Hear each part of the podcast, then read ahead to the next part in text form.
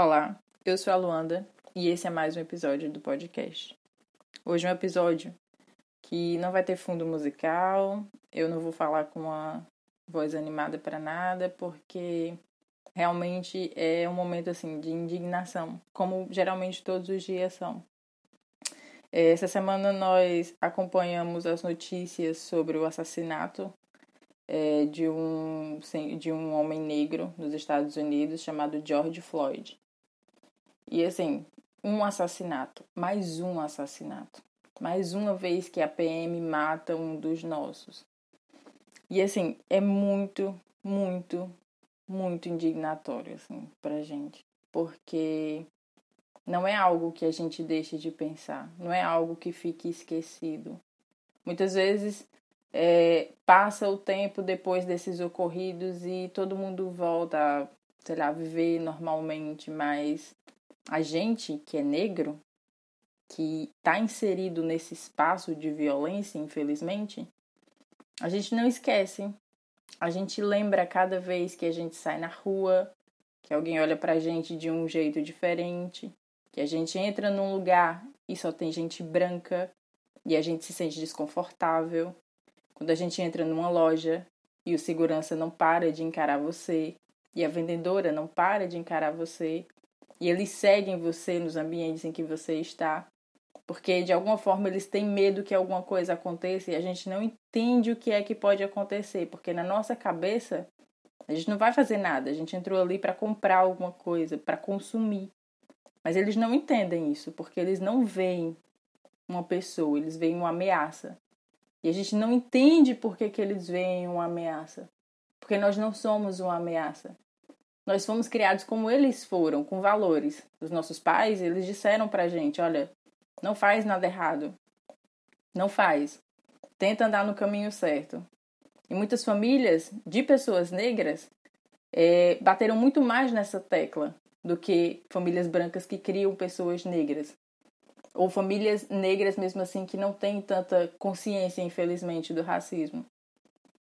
Mas aí é, eles não entendem isso, que nós somos criados da mesma forma, com os mesmos valores, com o mesmo certo e errado. A gente sabe o que é certo e errado. E quantas vezes eu já não entrei no estabelecimento e me senti acuada e fui encarada de forma desnecessária e de forma condenatória, sem que eu tenha feito nada. E que isso me obrigou muitas vezes a ter que comprar alguma coisa porque eu não queria ter que entrar ali e sair de mãos vazias para as pessoas não acharem que eu fui lá fazer outra coisa além de consumir. Eu tenho muitas histórias de amigos, de pessoas que eu conheço, que são preter... mulheres que são preteridas, homens que são vistos como ameaça, homens que têm medo de andar sozinho à noite atrás das pessoas, tipo que se sentem é, acuados, que se sentem intimidados porque não dá para ser livre. Não dá para ser livre. Nós não temos um dia de paz. Um dia de paz. Foi o George, foi a Agatha, foi na semana passada o João Pedro, que são crianças. E assim, são pessoas que a gente viu na mídia, mas e quantos não foram para a mídia? E quantos são silenciados? E quantas famílias choram?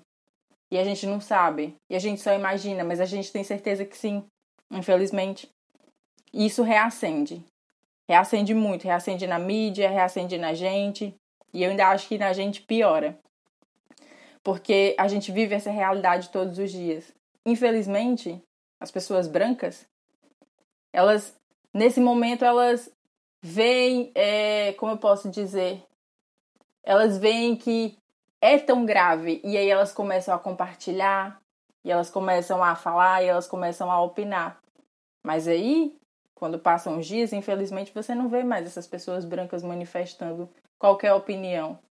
E a gente continua lá, nesses dias de silêncio deles, falando, batendo na mesma tecla, tentando mostrar que a gente é ser humano do mesmo jeito.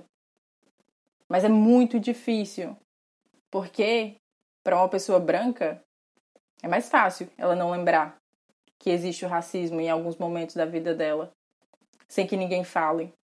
Mas pra gente a gente não esquece. A gente não esquece. A branquitude, infelizmente, ela é omissa.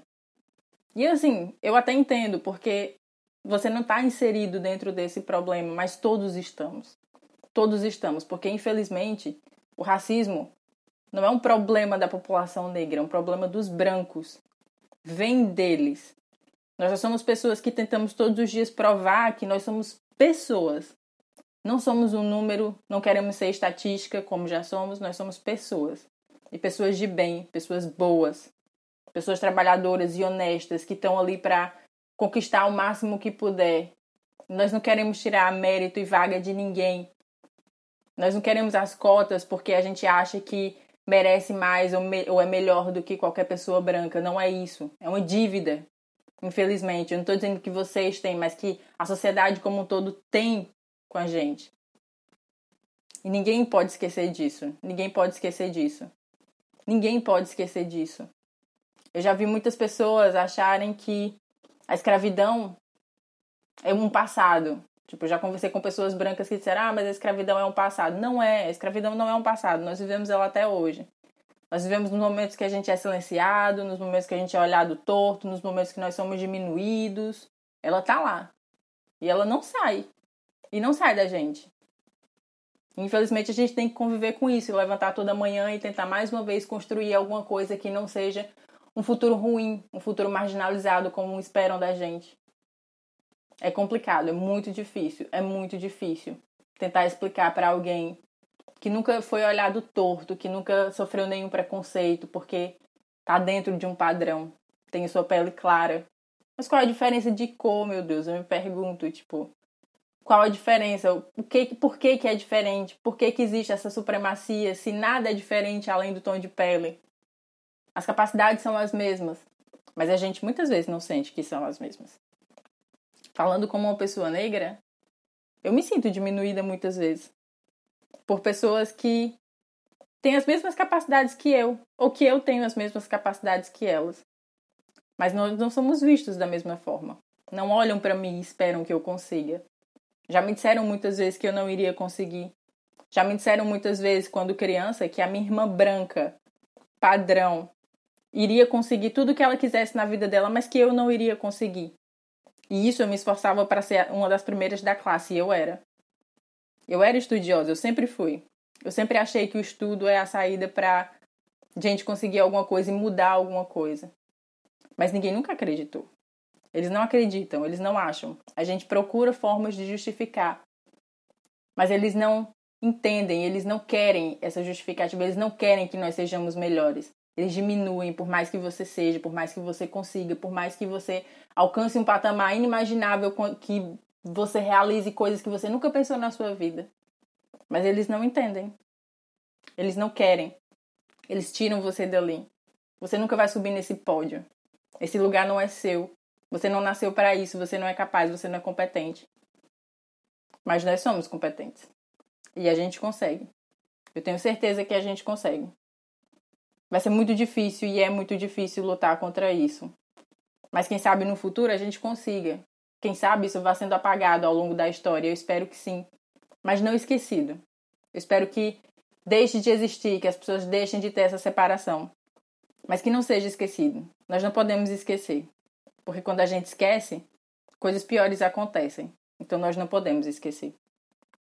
Então fica aqui esse desabafo de coisas que infelizmente a gente tem que enfrentar e da tristeza, do peso, da solidão que é viver dias assim. Até amanhã.